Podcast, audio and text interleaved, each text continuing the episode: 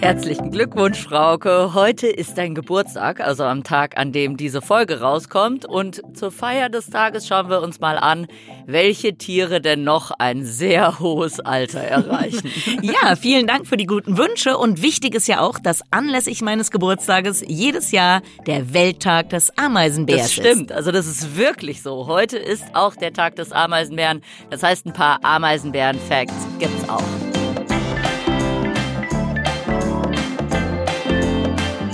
Tierisch, der Podcast mit Frauke Fischer und Lydia Möcklinghoff, präsentiert von Weltwach.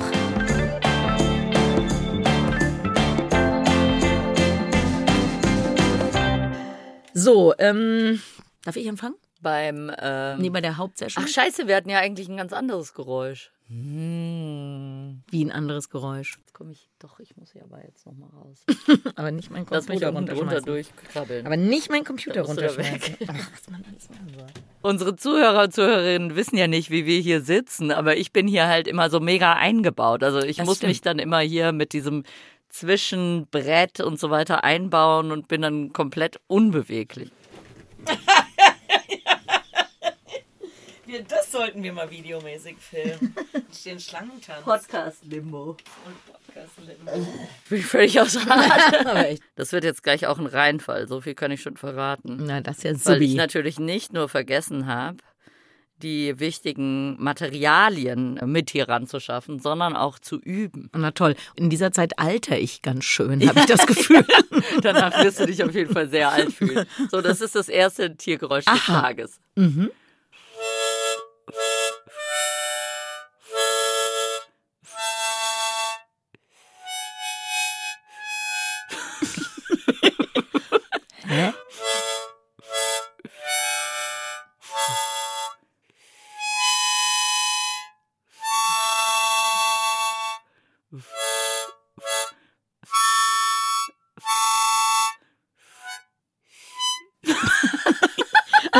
Das okay, ist unratbar. Unratbar. Was ist das? Das sind. Äh, ja? Hallo? Hä? Beethovens Ja, den einen Ton kann ich leider nicht. nee, ich muss passen. Was soll das sein, bitte? Happy Birthday, das war überhaupt nicht Scheiße. Happy Natürlich. Birthday. Ich kann ja jetzt nicht singen und Mundharmonika spielen gleichzeitig, aber, aber also Happy Birthday ist sicher. doch. Äh, ja. Wir brauchen hier Musikexperten, die das bitte mal analysieren. Also ich bin also. ganz sicher, die Hälfte unserer Hörerschaft hat das jetzt auf jeden Fall erkannt. Also, okay. Ist ja wohl eine Frechheit. Na gut, schnell okay. das nächste Geräusch. Ja. Oh, dafür bin ich extra hier unter die, also aus dem Studio nochmal rausgekommen. Also das zweite Tiergeräusch des Tages. Geht es um das Piep-Piep oder das ja, dahinter? Also das Piep-Piep. Ist nicht in freier Wildbahn aufgenommen, wie man vielleicht hört. Aha, eine Ratte. Nein. Nein? Ein Säugetier? Ja. In einem städtischen Umfeld? In dem Fall ja. Aber. Aber nicht grundsätzlich. Eher unfreiwillig. Ein Säugetier. Äh, Ratte war das, ähm, also ein Nagetier? Ja. Und, hat, und es, ist ein, es ist ein Tier, das besonders alt wird? Ja. Ah, ein Nacktmull. Genau. Perfekt. Richtig. Und tatsächlich haben Nacktmulle Dialekte. Also die leben ja in Kolonien, haben wir auch schon mal erzählt hier. Und also jede Kolonie hat ihren eigenen Dialekt plus so ein Computeralgorithmus ist auch in der Lage, einzelne Nacktmulle zu erkennen. Also die ja. haben ihre eigenen Stimmen sogar. Das hat überhaupt nichts mit unserem Thema zu genau, tun, aber, aber nur noch genau, mal aber ich hab, zu äh, den Geräuschen der Nacktmulle. Genau, und ich war letzte Woche in Berlin, im Tierpark Berlin, und da werden ja. die gehalten. Habe ich mir die Och, angeguckt. Mensch, hast du mal angeguckt? Habe ich mir die angeguckt, und genau. schöne Tiere, ne? Wunderschön. Die Krone der Schöpfung. Ja, Genau. irgendwie schon die Krone der Schöpfung. In welcher Hinsicht? Da sprechen wir gleich noch drüber. Aber du hast eben schon angemeldet, du willst unbedingt heute anfangen. Genau. Also noch ganz kurz, um überhaupt mal das Thema zu erklären. Wir sprechen heute, also heute ist dein Geburtstag, an dem Tag, an dem diese Sendung rauskommt. Und passend dazu sprechen wir über Alter und vor allem über sehr hohes Alter. Nee, das stimmt nicht. Wir sprechen vor allen Dingen auch über Organismen, die gar nicht altern. Das stimmt. Und wir die sprechen immer jugendlich bleiben. Genau. Ich habe sogar einen Organismus mitgebracht, der wird immer jünger. Oder der kann, der, der hat vielleicht so ein bisschen das Geheimnis des ewigen Lebens. Ich habe einen Organismus mitgebracht, der wird zwar alt, aber bleibt immer jung. Ist ja alles ein Riesenrätsel. Also eben. Also fang an. Also Riesenrätsel. Tatsächlich ist bis heute gar nicht verstanden, wie das Altern von Organismen funktioniert. Es gibt 300 konkurrierende wissenschaftliche wow. Theorien dazu. Die meisten gehen davon aus, dass irgendwie Fehler sich anhäufen, also zum Beispiel durch freie Radikale, also Oxidation letzten Endes, also dass eines der wichtigsten Gase in unserem oder überhaupt Elemente bei vielen Abläufen in unserem Körper leider auch das große Problem ist, also der Sauerstoff. Sauerstoff. Ja. Die Theorien, die münden auch alle darin, dass man sich ein bisschen so vorstellen kann, wie man hat eine Fotokopie und man hat erstmal das schöne Original, weißes Papier, schwarze Schrift, alles gestochen scharf und dann kopiert man das. Und dann arbeitet man mit der Kopie weiter, kopiert wieder, dann mhm. nimmt man wieder die Kopie und wenn man dann bei der 80.000. Kopie ist und zwar nicht vom Original, sondern immer von dem, was man vorher kopiert hat, dann kann man sich ja vorstellen, dass da immer die Schrift irgendwie undeutlicher wird und immer mehr Fehler sich anhäufen. Und dieses Anhäufen von Fehlern, zum Beispiel bei Zellteilung, ist auch eine Theorie dafür, wie halt dieses Altern bei uns, ja, oder mhm. überhaupt bei Organismen stattfindet. Also wir wollen ja heute über zwei Aspekte sprechen, nämlich einmal über das Altern, also was passiert oder wer wird alt und wer wird nicht alt. Und dann aber natürlich ist das ein Thema, was sich eignet für Superlative, mhm. sowohl bei sehr hohem als auch bei sehr niedrigem Alter. Soll ich mal mit. Fang doch mit einem Superlativ an. Mm, genau, ich fange aber mal mit so kleinen Mini-Superlativen an. Nicht so echte. Hebst du dir noch nee, nee, die, die Sensation für Knaller, später auf? Genau, die Knaller hebe ich mir für später auf. Also alt oder nicht alt, das hat natürlich, also es gibt vielleicht eine genetische Komponente. Ich glaube, du, weiß nicht, sagst du vielleicht später ja. noch was dazu. Aber mm, also ein alter Mensch ist was anderes als ein alter Hamster. Also ist nicht nur grundsätzlich was Ach anderes, so, sondern echt? nee, auch, auch Einer was hat auch vier Beine, also läuft auch Nee, nee, aber Beine sagen wir mal, so. ein Hamster wird drei, dann wäre der uralt. Mhm. Menschen gehören tatsächlich zu den langlebigsten Landsäugetieren der Welt. Das stimmt. Ich weiß nicht, ob das jetzt die aktuelle Zahl ist, aber ich glaube, die verbriefte älteste Person war eine Französin, die 122 Jahre alt geworden da ist. Da gibt es doch die mega lustige Geschichte von dieser Frau. Die hat doch mit 90 ihre Wohnung an so einen Makler verkauft und der hat dann irgendwie mit ihr so einen Vertrag gemacht, dass er ihr bis zu ihrem Tod halt so eine Rente bezahlt. Und am Ende hat sie den aber überlebt und er hat, also seine Witwe musste immer noch an diese alte Frau bezahlen ja. und hat unfassbare Mengen an Geld bezahlt. Also irgendwie der vierfache ja. Wert der Wohnung oder so. Fun genau, Fact. also ja genau, Fun Fact. Mhm. Interessanterweise ist es jetzt so, dass man, wenn man sich das bei Menschen anguckt, dann hat sich das absolut erreichbare Alter wohl gar nicht verändert im Laufe der, sagen wir mal, der letzten 200.000 Jahre. Also die mittlere Lebenserwartung ist total gestiegen. Urmenschen, also Menschen vor medizinischer Entwicklung und industrieller ähm, Technologieentwicklung und so, also sagen wir mal, von vor 10.000, 11.000 Jahren, vor dem Holozän. Mhm. Da sind Menschen im Schnitt wohl so ungefähr 30 Jahre alt geworden. Mhm. Und heute sind wir ja schon bei einer mittleren Lebenserwartung von etwa 80 Jahren. Das heißt, die mittlere Lebenserwartung hat sich total erhöht, ja. die absolute Lebenserwartung aber wahrscheinlich nicht unbedingt. Also, also das heißt, es gab früher auch schon Menschen, die mal genau, über 100 wurden. Genau, also das gab es wahrscheinlich schon immer und gibt es in allen Kulturen und allen Regionen der Erde. Das ist eben nur aufgrund medizinischer Versorgung und guter Ernährungslage und Sicherheit und Behandlung von Krankheiten und was weiß ich, ist es natürlich in manchen Weltregionen tritt es häufiger auf. Also wir gehören schon zu den relativ langlebigen Säugetieren. Bei Landsäugetieren gehören wir zu den absoluten Spitzenreitern. Früher haben Leute immer, weiß ich noch, als ich Führung im Senckenberg-Museum gemacht habe, haben die Leute immer gedacht, Elefanten werden über 100 Jahre alt, also Elefanten werden eher so 60, leben wesentlich kürzer als ein Mensch, auch wenn sie sehr alt werden. Wenn wir ins Meer gehen, dann finden wir aber Säugetiere, die älter werden. Also der Spitzenreiter unter den Säugetieren ist wahrscheinlich der Grönlandwal mit 200 Jahren. Und bei dem gibt es tatsächlich zwei Gene, die offensichtlich den sehr, sehr gut vor Krebs schützen. Und da sind wir schon bei einem Thema, warum man vermutlich alt und krank wird und stirbt, ist eben, dass Krankheiten auch häufiger auftreten im Alter, dass der Körper sich da nicht mehr so gut gegen wehren kann. Und die Grönlandwale haben offensichtlich zwei Gene, die die Wahrscheinlichkeit, dass sie an Krebs erkranken, was eben eine sehr häufige Todesursache bei Säugetieren ist, wenn sie nicht vorher gefressen werden oder was auch immer, bei denen verhindern soll ich mal mit meinem okay. Säugetier kommen, Fun. weil das passt ja, eigentlich genau. sehr gut zum Grönlandwal. Es mhm. ist nämlich auch ein Säugetier, das quasi keine alt, also noch krasser das kennt nicht nur Krebs nicht, also im Prinzip kriegen die keinen Krebs, sondern die kennen kaum Alterskrankheiten. Und ich spreche von einem Tier, das im Prinzip auf die Welt kommt und schon aussieht wie so ein runzeliger Opa, aber, aber dann geht's eigentlich nicht mehr bergab. Also es fängt eigentlich schon so an. Und zwar vom Nacktmull. Also Nacktmulle sind ja Nagetiere, sehen echt so ein bisschen aus wie so eine runzelige Wurst. Also wir hatten auch schon mal was über den Nacktmull hier im Tierisch-Podcast. Freund von uns hat mal einen Doku-Film über den gemacht und hatte immer das Problem, dass diese Forscher dann den Nacktmull so vor sich auf den Tisch gelegt haben und es sah halt immer so aus, als hätten die ihren Penis ausgepackt, weil so ein Nacktmull halt echt so ein bisschen danach aussieht. Also jetzt nicht sehr schöne Tiere, aber totale Superhelden, muss man mhm. mal so sagen. Also wir haben jetzt demnächst eine Folge über extreme Lebensräume. Nacktmulle leben auch in der Wüste, unter der Erde, in sauerstoffarmen Tunneln. Die können 18 Minuten ohne Sauerstoff mhm. auskommen. Die rennen rückwärts genauso schnell wie vorwärts, was auch total abgefahren mhm. ist.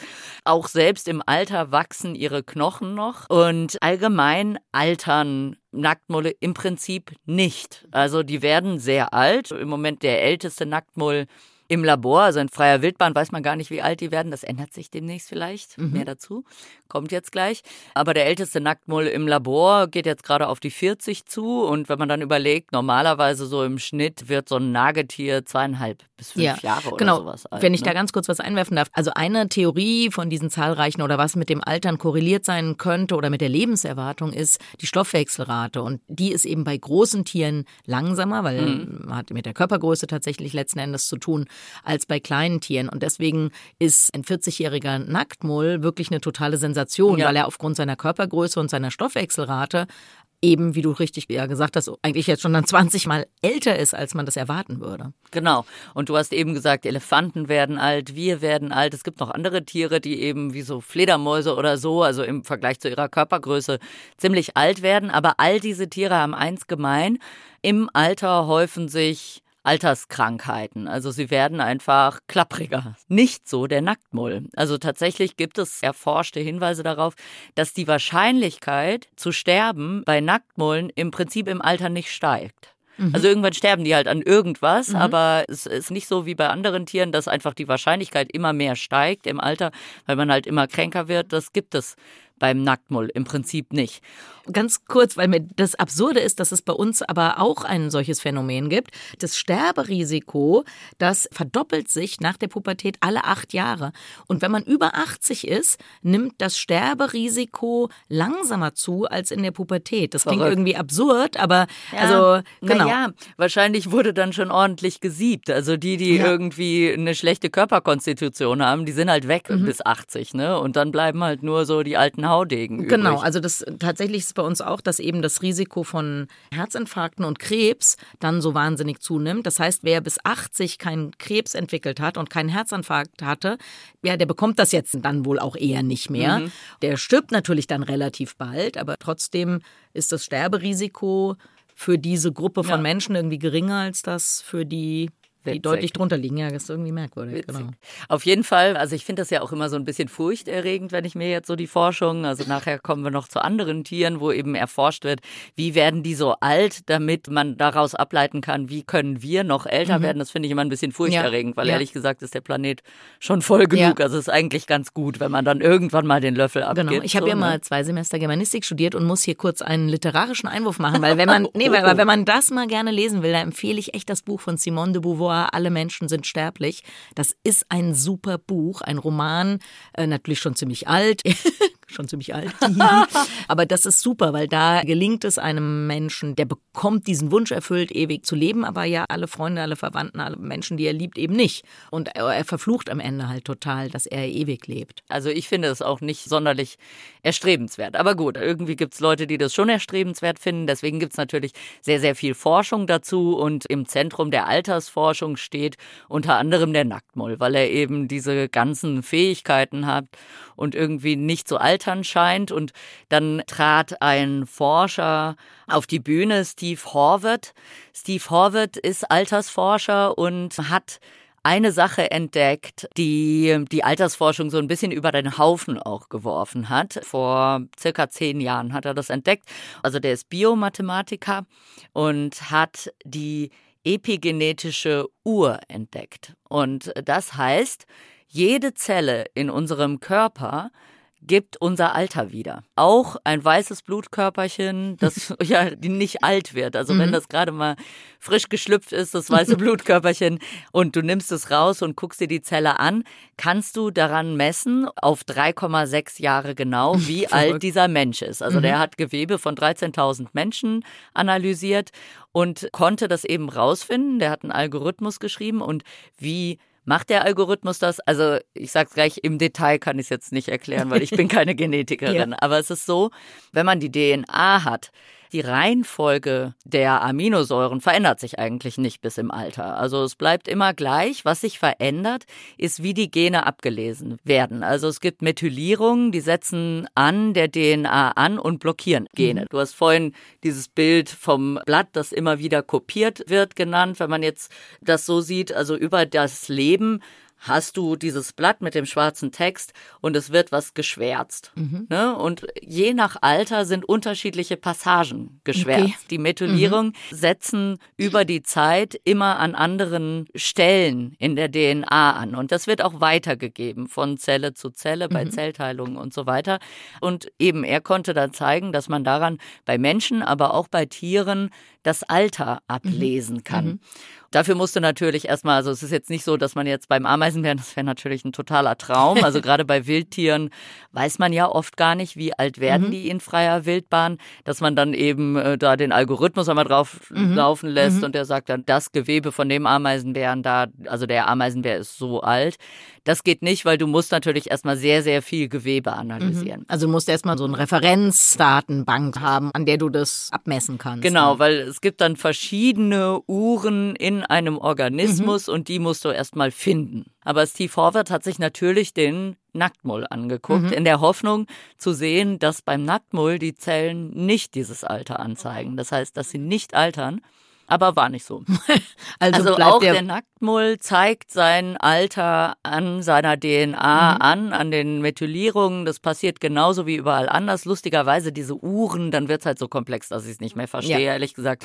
Aber diese verschiedenen Uhren, der Nacktmull hat dann irgendwie sieben verschiedene Uhren in seiner Genetik und zwei davon tauchen auch bei Menschen auf. Also mhm. scheinbar dieselben Muster an Methylierungen an der DNA tauchen dann auch bei Menschen auf, der eben auch ein sehr altes Tier wird. Ne? Mhm. Aber das heißt, genetisch lässt sich das nicht so wirklich ablesen. Was mhm. Steve Forward jetzt hofft, ist, dass man immerhin lernt, wie alt werden Nacktmulle eigentlich in freier Wildbahn okay. gibt's, weil das kann man jetzt tatsächlich machen, ah, okay. ne? dass mhm. man da Gewebe sammelt und guckt. Und das ist natürlich total sexy. Also ja. ich als Biologe, der seit 13 Jahren meinen Ameisenbären hinterher mhm. renne, um rauszufinden, wie alt wird eigentlich ein Ameisenbär mhm. in freier Wildbahn. Heute ja Tag des Ameisenbären, um es nochmal gesagt zu haben. Kann nur ja. davon träumen, ja. ein bisschen Gewebe einzusammeln. Es gibt auch andere andere Theorien über das Alter des Nacktmulls. Also der hat wohl eine sehr, sehr große Menge an Hyaluronsäure mhm. im Körper. Das schmieren wir uns ja auch ins Gesicht. Und scheinbar hat auch ein Nacktmull, ich habe jetzt noch keinen Nacktmull gestreichelt, also ein Nacktmull hat wohl eine sehr zarte Haut ja. bei der ganzen ja. Hyaluronsäure. genau. Aber wie du eben schon gesagt hast, es gibt sehr, sehr viele Theorien. Es gibt eigentlich noch mhm. keine Lösung, wie macht der Nacktmull das. Und natürlich träumen ganz, ganz viele unterschiedliche Forschungsfelder davon zu verstehen, wie der Nacktmull das macht. Also genau. sowohl Krebsforscher, Unfallchirurgen, weil der eben auch sehr gut sich erholt von Verletzungen und so weiter, Schmerz, Altersforscher. Alle wollen wissen, wie macht's der Nacktmull. Ja. Der Nacktmull verrät's aber genau. nicht. Ich habe auch noch ein Tier mitgebracht, von dem man meinte, also oder gibt immer solche komischen Geschichten, dass es angeblich unsterblich ist und es hat auch was mit dem Erbgut zu tun und das ist der Hummer.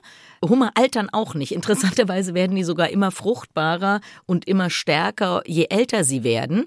Sie sind trotzdem nicht unsterblich, weil sie erstens, wenn sie sehr groß sind, Schwierigkeiten mit der Häutung bekommen. Sie haben ja ein Exoskelett, müssen sich häuten und ab einer gewissen Größe scheint das so zu sein, dass die Häutung dann so lange dauert, dass sie erschöpft Zugrunde gehen und natürlich werden sie gefressen und was weiß ich, was alles passieren kann. Und bei denen ist es so, dass sie am Ende ihrer Chromosomen sogenannte Telomere haben, die haben wir auch. Und bei jeder Zellteilung werden diese Telomere normalerweise ein kleines Stück kürzer. Und wenn sie dann ganz kurz sind, dann kann sich die Zelle nicht mehr teilen und dann altert sie eben einfach nur noch. Und bei den Hummern ist es so, dass sie ein Enzym haben, die Telomerase die immer wieder das sozusagen ah. repariert, also so, dass das Telom nie kürzer wird. Und wenn es nie, nie kürzer wird, können sich die Zellen halt für immer teilen. Ah. Jetzt äh, Telomerase haben wir auch, und zwar, also es hat, haben Menschen in embryonalem Gewebe, das haben wir in Stammzellen, also im Knochenmark zum Beispiel, und blöderweise in Krebszellen. Deswegen können leider Tumore halt immer weiter wachsen, weil die auch sich immer, immer weiter teilen können. Hm. Bei der Langlebigkeit, ich will noch einen Organismus kurz nennen. Also wir haben jetzt ja über Altern und Sterben und lange Leben und ich komme gleich nochmal mit jemandem, der super, super lange lebt. Mhm. Äh, ich komme erstmal mit jemandem, der super kurz lebt. Der Name verrät schon die Eintagsfliege. Also viele ah, ja. von denen, bei denen ist tatsächlich so, dass erwachsene Tiere oft nur wenige Stunden leben. Also das ist sehr, sehr kurz. Und was ich ziemlich cool finde, es gibt eine ganz kleine Quallenart, die Turritopsis dornii. Und die geht so ein bisschen in Richtung Unsterblichkeit. Normalerweise ist es so, die haben ein Polypenstadium und dann werden die zur Qualle und dann sterben sie irgendwann. Aber diese kleine Qualle, wenn es zu warm wird oder wenn sie extrem Hunger hat, dann macht sie sich wieder zurück in einen Polypen. Polypen. Wächst sie wieder das heißt, sie wird, so, ja, sie wird sozusagen wieder ein Baby und dann ja. kann sie wieder erwachsen werden. Und oh diesen oh Vorgang kann sie unendlich oft wiederholen, sodass die rein theoretisch ist. unsterblich sein könnte. Genau. Okay, aber das weiß man nicht so Weiß richtig. man nicht. Genau, da muss immer, erst der Steve Genau, ist ja immer eine Frage der Dauer der Betrachtung genau. natürlich auch. Also ist ja logisch, wenn Tiere im Vergleich zu unserem Leben zum Beispiel extrem lange leben, dann ist es ja schwierig, was auszusagen. Der älteste Organismus übrigens ist ein Schwamm, von dem man ein Individuum gefunden hat, das ungefähr 10.000 Jahre alt ist. Verrückt. Das ist mal richtig alt. Meine Güte. Soll ich mal kurz? Ich habe ja, ich habe dann komme dann hier noch zu meinem ganz ganz alten Organismus. Der ganz ganz alte, weil eigentlich passt das gut mit der ja? Qualle, die mhm. immer wieder zum Baby wird. Ich komme ah, jetzt ja. mit einem Tier, das eigentlich in seiner Jugend Lichkeit verharrt. Und das ist der Axolotl. Mhm. Der Axolotl gehört zu den Amphibien. Mal ganz kurz erklären. Amphibien machen normalerweise eine Metamorphose. Die geht so los, die Eier werden ins Wasser gelegt, das Ei schlüpft. Also wir wissen ja. alle, Frösche machen völlig verrückte genau. Sachen, aber wir machen jetzt mal so generell. Einfach, genau. Es gibt eine Larve normalerweise. Genau, dann kommt Ei die Larve, die aus mhm. dem Ei schlüpft, das ist die Jugendform, die ist omnivor, die hat Kiemen, macht Kiemenatmung und dann im Laufe der Metamorphose bilden sich diese Kiemen zurück, es wachsen Beine, irgendwann läuft man an Land und stellt von Kiemen auf Lungenatmung um, wunderbar, und dann ist man halt irgendein Lurch. Daher ja der Name Amphibie, das kommt ja, ich glaube, aus dem Griechischen, Amphibios, also aus zwei Lebensräumen, nämlich im Wasser und an Land. Nee, das kommt doch von den Autos, die sowohl im Wasser als auch an Land Stimmt, Amphibienfahrzeug, ja. daher kommt das. Ah ja, nee, natürlich. Habe ich falsch mich erinnert. Ja, also irgendwie falsch in Erinnerung. Ja. Genau, also so läuft das normalerweise bei den Amphibien ab und der Axolotl sagt, Pö, da mache ich auf keinen Fall mit. Der Axolotl macht was, das heißt Neotenie. Neotenie bedeutet, dass er in die Geschlechtsreife eintritt, wenn er noch im Larvenzustand ist. Also ohne eine vollständige mhm. Metamorphose zu machen. Also der Axolotl macht es zum Teil. Ne? Der hat ja Beine, also die Beine kommen, die Kiemen bleiben aber außen. Der hat ja diese fransigen Kiemen. Also so ein Axolotl muss man sich vorstellen, der sieht so ein bisschen aus wie von Drachenzähmen leicht gemacht. Weiß nicht, ob du den Nee, natürlich kennst du den Film nicht, nicht ja. aber da gibt es den wichtigen Drachen Toothless. Und mhm. der sieht eigentlich aus wie ein Axolotl, aber mit Flügel. Ne? Also genauso. Und tatsächlich ist das mein Lieblingskarnevalskostüm, an dem ich schon ah. sehr lange arbeite. Darf man das verraten? Nachher schnappt ihr das einer weg? Ja, ich erkläre trotzdem, wie ich es machen will. Ich habe mir schon so einen Haarreifen mit so diesen Kiemenfortsätzen mhm. so seitlich am Kopf gemacht.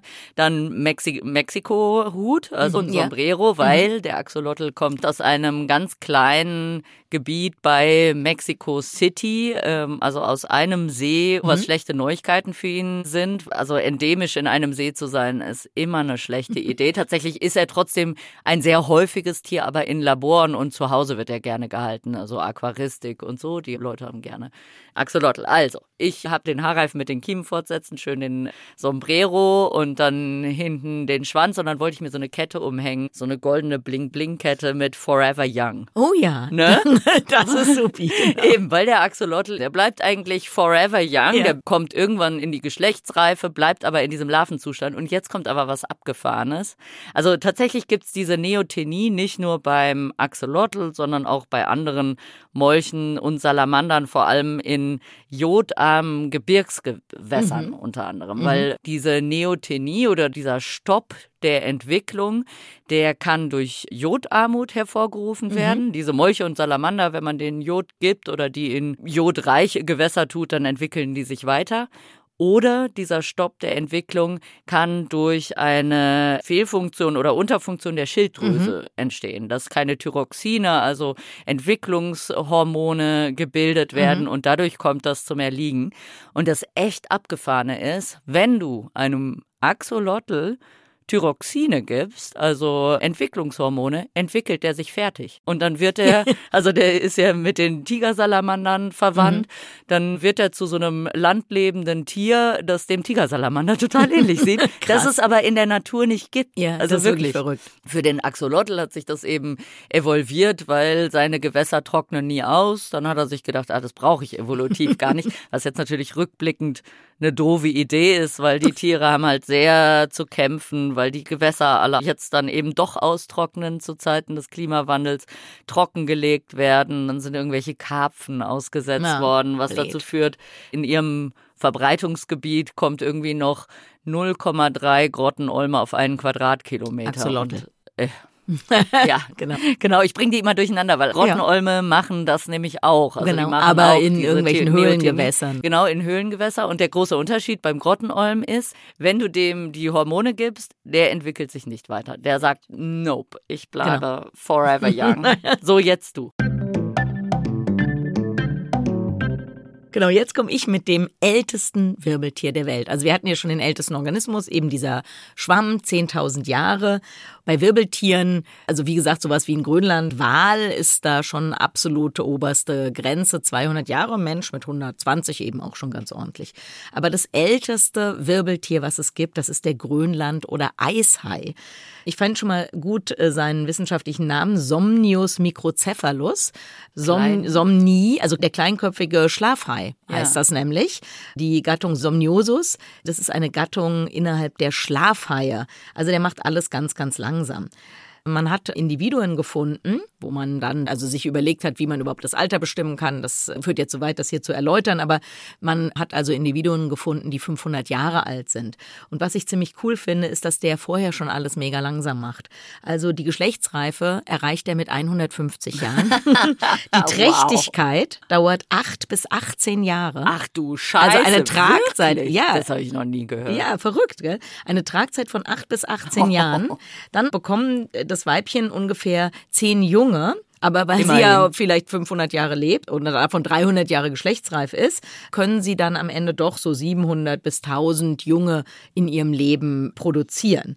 Wir wissen über die relativ wenig. Also es werden so dreieinhalbtausend dieser Tiere im Jahr als Beifänger gefangen. Absichtlich fängt man die in Island, sonst nicht. Man kann mit denen eigentlich nichts anfangen. Die enthalten in ihrem Fleisch sehr hohe Konzentrationen von Stickstoffverbindungen, sodass dieses Fleisch giftig ist. So giftig, dass wenn man zum Beispiel Schlitten Schlittenhunde damit füttert, die sterben dann nicht, aber die können dann zum Beispiel nicht mehr aufstehen. Also irgendwie die ganz werden dann zum Eishai. Ja, genau. Also und die, vielleicht so ganz langsam, aber man kann es nicht sehen, weil es genau. so langsam ist. In Island werden die aber tatsächlich auch absichtlich gefangen. Man isst die da, man muss die ewig kochen und immer wieder das Wasser wechseln oder man gräbt sie mal ein paar Monate ein. Also dann hm, bauen Lecker. sich diese Stickstoffverbindungen offensichtlich ab. Aber deswegen sind die vielleicht bedroht. Also bedroht einfach durch extreme Langlebigkeit, was ja eigentlich ein super Vorteil ist, weil das würde ja bedeuten, Leuten, ja, wenn es mal ein paar schlechte Jahre gibt, dann überlebt man die eben einfach. Ja. Aber ja, sie reproduzieren sich super langsam, sie brauchen ewig, um geschlechtsreif zu werden. Sie schwimmen super langsam, das finde ich auch irgendwie cool. Sie sind der langsam schwimmendste Fisch. Und zwar ist ihre durchschnittliche Schwimmgeschwindigkeit 1,2 Stundenkilometer. Ach, Und wenn Scheiße. sie sich richtig, richtig beeilen, dann können sie 2,6 Stundenkilometer erreichen. So total in Hektik, so genau. Wenn man jetzt so, wenn man ich komme zu spät. Genau. Das Gute Gute ist, dass sie omnivor, also sie fressen Fleisch, aber sie fressen irgendwelches Aas, was da ins Wasser fällt oder was auch immer. Sie jagen auch. Jetzt fragt man sich, naja, wenn man so super langsam schwimmt, also wie ist denn das mit dem Jagen? Und offensichtlich fangen sie ausschließlich schlafende Tiere. Also sie können nur, wenn einer nicht mitkriegt, dass sie kommen, dann können sie den überraschen und, und den. Vor allem äh, überraschen. Genau, mit, mega überraschen. Mit einem Kilometer pro Stunde. Ja, genau. Also genau. Und dann, also ich erwähne es nur noch mal, diese Altersbestimmung, die macht man mit Radiokarbonmethoden. Also das ist eine Methode, mit der man zum Beispiel auch das Alter von Holz oder was weiß Eben, ich, ich wollte festlegen sagen, kann. Auch von Holz. Ja, genau. Also jetzt könnte man das Alter von Dinosauriern damit nicht bestimmen. Da muss man bestimmte Methoden nehmen, die über diesen langen Zeitraum funktionieren. Aber man kann jetzt mit einer Radiokarbonmethode nicht das Alter eines Hamsters bestimmen. Ja. Man muss schon sehr, sehr alt werden, dass man diese Methode anwenden kann.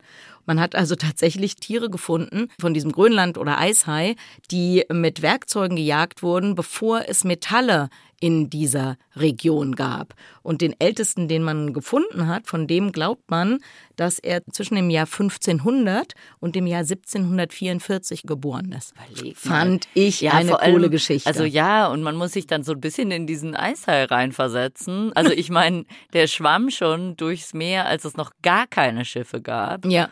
Und jetzt schwimmt er durchs Meer, wo halt dieses Ganze passiert ist. So ein Eishai muss sich doch denken, oh Mensch, also in meiner Kindheit ist aber ganz Ja. schön was passiert. 150 Jahre, ne? Ja. Dann ist er gerade mal geschlechtsreif. Da ist halt diese ganze Industrialisierung passiert. Genau, ne? also das ist, das ist wirklich irgendwie verrückt und wir wollen mal hoffen, dass der Eishai dass es den noch eine Weile gibt, dass man, also dass der unser ganzes Theater hier hoffentlich überlebt und ähm, ja, dass er natürlich auch mit dem Klimawandel, mit dem Abschmelzen dieser Eisfelder etc. umgehen kann. Ja. Das verändert ja seinen Lebensraum extrem schneller Ja. als unseren Lebensraum hier in Mitteleuropa. Und wahrscheinlich wir auch hoffen, schneller, als sich geht. so ein Eishai anpassen kann. Wenn er Von allem Anpassung ist da, genau. ist. Also Ja, da, wer alles so mega auf Sparflammen macht und so langsam und dann ja noch vielleicht eine kleine genetische Vielfalt hat. Wir wissen nichts darüber, wie groß die Bestände sind. Also Anpassung funktioniert ja nicht so, dass man denkt, oh, jetzt ist aber hier warm, dann mache ich mal was anders, sondern es funktioniert ja eigentlich nur über Bestände, die eine sehr hohe genetische Vielfalt haben. Und dann gibt es immer irgendwelche, die halt mit den neuen Bedingungen umgehen können und deren genetische Ausstattung setzt sich dann ja, durch. Vor allem Aber wenn man schnelle halt- Reproduktion halt auch, Ja. schnelle Generationsfolge, das macht der Eishai ja auch. Genau. Nicht. Wenn man die Bedrohtheit einer Art feststellen will, dann gibt es Kriterien und die sagen, okay, innerhalb von zwei Generationen nimmt der Bestand um so und so viel ab. Und beim Eisei ist also die Generationszeit, die man da eben annimmt, 450 Jahre. Man rechnet mit einer Generationszeit 275 Jahre. Zum Vergleich, die Generationszeit von Menschen beträgt 30 Jahre. Ja, krass. Also. Wahnsinn. Wir sind ein bisschen drüber, aber auch nicht so viel, weil ich habe ja noch das Studio Limbo gemacht. Da lief die ah, Aufnahme okay. schon. Äh, aber wir wollten noch kurz den Ameisenbären feiern. Und da habe ich auf Instagram oder wir haben auf Instagram gefragt, was die Leute denn schon immer über den Ameisenbären wissen wollen. Ist der Ameisenbär das einzige Tier, also ich bin jetzt gerade bei Instagram und guck mal, was da für Fragen reingepurzelt sind. Ist der Ameisenbär das einzige Tier, das sich ausschließlich von Ameisen ernährt? Dem ist natürlich nicht so. Es gibt noch verschiedene andere Tiere, also zum Beispiel der Ameisenigel ernährt sich nur von Ameisen. Das Erdferkel. Das Erdferkel, Also nur von Ameisen, nicht, genau, genau, könnte ich- Termiten also eher. Termiten, genau. Ameisenbären ernähren sich ja auch bis zu 50 Prozent oder sogar mehr von Termiten. Also Ameisen und Termiten, das macht auch das Erdferkel. Ich weiß nicht, wie exklusiv das ist, aber der Erdwolf Mhm. ernährt sich ja hauptsächlich von Ameisen und Termiten. Also da gibt's ganz viele Tiere. So, dann hat Sophia gefragt, wisst ihr, in wie vielen oder welchen Zoos in Deutschland es Ameisenbären gibt? Also in wie vielen, weiß ich jetzt, müsste ich jetzt ehrlich gesagt auch googeln. Das äh, könnt ihr auch selbst machen. So genau weiß ich es nicht. Ich weiß auf jeden Fall, dass es in einigen Zoos Ameisenbären gibt. Im Kölner Zoo auf jeden Fall. In verschiedensten Zoos gibt es Ameisenbären. Der wichtigste Zoo für den Ameisenbären in Deutschland oder sogar Europa ist der Dortmunder Zoo. Das ist nämlich der Zuchtbuchführer vom Europäischen Zuchtbuch. Das heißt, dort sitzt die Ilona Schappert. Die ist die Zuchtbuchführerin und die entscheidet, welcher Ameisenbär sich mit welchem Ameisenbär im Zoo verpaart, weil optimalerweise kommt man ja ohne Wildfänge aus. Trotzdem muss man eine genetische Vielfalt erhalten. Das heißt, die Ilona schaut dann im Zuchtbuch, welcher Ameisenbär ist genetisch am meisten entfernt von einem anderen Ameisenbären und organisiert dann die Verpaarung. So, nächste Frage. Sind Ameisenbären dem Menschen gegenüber eher scheu, gleichgültig oder wütend? also eigentlich alles auf einmal. Sie sind alles. Sie sind eigentlich scheu. Also, naja, gleichgültig trifft's nicht ganz. Sie sind so unfreiwillig gleichgültig. Eigentlich haben sie Angst vor Menschen, sie bekommen aber sehr oft gar nicht mit, Dass sie Angst haben. Dass, dass es einen Grund gibt, Angst zu haben. Sie sehen und hören schlecht. Das heißt, wenn man alles richtig macht und sich so ein bisschen gegen den Wind hinkniet und den Ameisenbären rankommen lässt, dann kann es auch mal passieren, dass der Ameisenbär quasi in einen reinrennt. Ich lasse das aber nicht darauf ankommen. Da kommen wir zu dem wütend. Also Ameisenbären haben sehr, sehr lange Krallen. Wenn sie wollen, können sie einen mit einem Hieb töten. Das machen sie in freier Wildbahn, wenn man sie nicht stresst, nie. Also die rennen immer weg, sind sehr, sehr sehr defensiv. Wir haben aber mal Ameisenbären besendet, also so ein GPS-Halsband an den Ameisenbären dran gemacht. Und dafür muss man die einfangen. Und das haben wir mit so einer Hundeschlinge gemacht, also mit so einem Stab, wo vorne so eine Schlinge dran war. Damit haben wir die Ameisenbären eingefangen. Und da hatten wir Ameisenbären Weibchen Carol, die auch die älteste Ameisenbärin ist, die ich bei mir in der Gegend kenne. Die geht jetzt so auf die 15 zu. Und die haben wir gefangen, Alter, und die hat echt gekämpft. Also es war schon echt ein bisschen beängstigend. Also die hat sich dann aufgestellt, ist auf uns losgerannt, hat sich aus der Schlinge gezogen, da mussten wir sie erst wieder einfangen. Also Ameisenbären können durchaus auch echt wütend werden. Das konnte man da sehen. So, nächste Frage. Sind Ameisenbären verschmuste Tiere oder als Einzelgänger eher nicht? Äh, eher nicht. Du sagst es ja auch schon, es sind Einzelgänger. Das heißt, in freier Wildbahn, Paarungen wurden selten gesehen, aber wenn sie gesehen wurden, dann ging es da hauptsächlich um die Reproduktion. Dann wurde da nicht groß gekuschelt.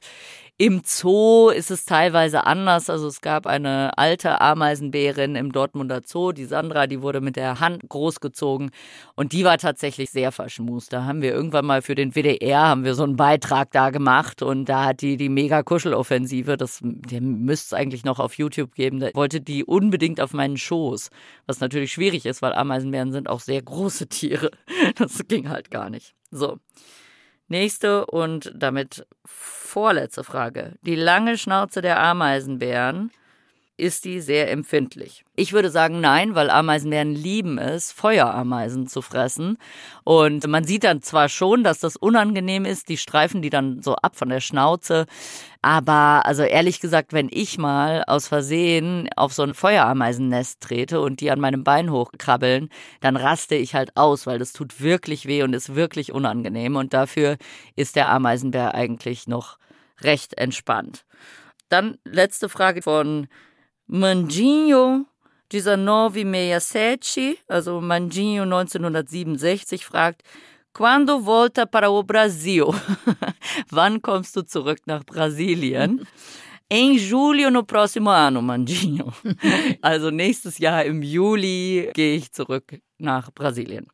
So, das wäre noch die kleine Ameisenbärenrutsche und wir feiern auf jeden Fall den Ameisenbären als fantastisches, großartiges Tier und dich sowieso, Frauke, als unser heutiges Geburtstagskind. Wow, danke sehr. Und als Geschenk für mich könnt ihr bitte alle diesen Podcast liken, abonnieren, weiterleiten, folgen, was man damit alles machen kann. Genau, wir brauchen noch ein paar Klicks und Likes und natürlich wie immer auch gerne Kommentare, Vorschläge, Wünsche. Wir freuen uns, von euch zu hören. Hoffen wir, du wirst so alt wie der Eishai.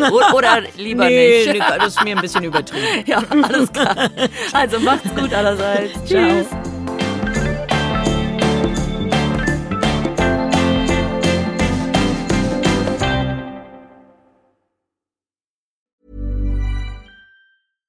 Even when we're on a budget, we still deserve nice things. Quince is a place to scoop up stunning high-end goods for 50 to 80% less than similar brands. They have buttery soft cashmere sweaters starting at $50, luxurious Italian leather bags, and so much more. Plus, Quince only works with factories that use safe, ethical, and responsible manufacturing. Get the high-end goods you'll love without the high price tag with Quince. Go to quince.com/style for free shipping and 365-day returns.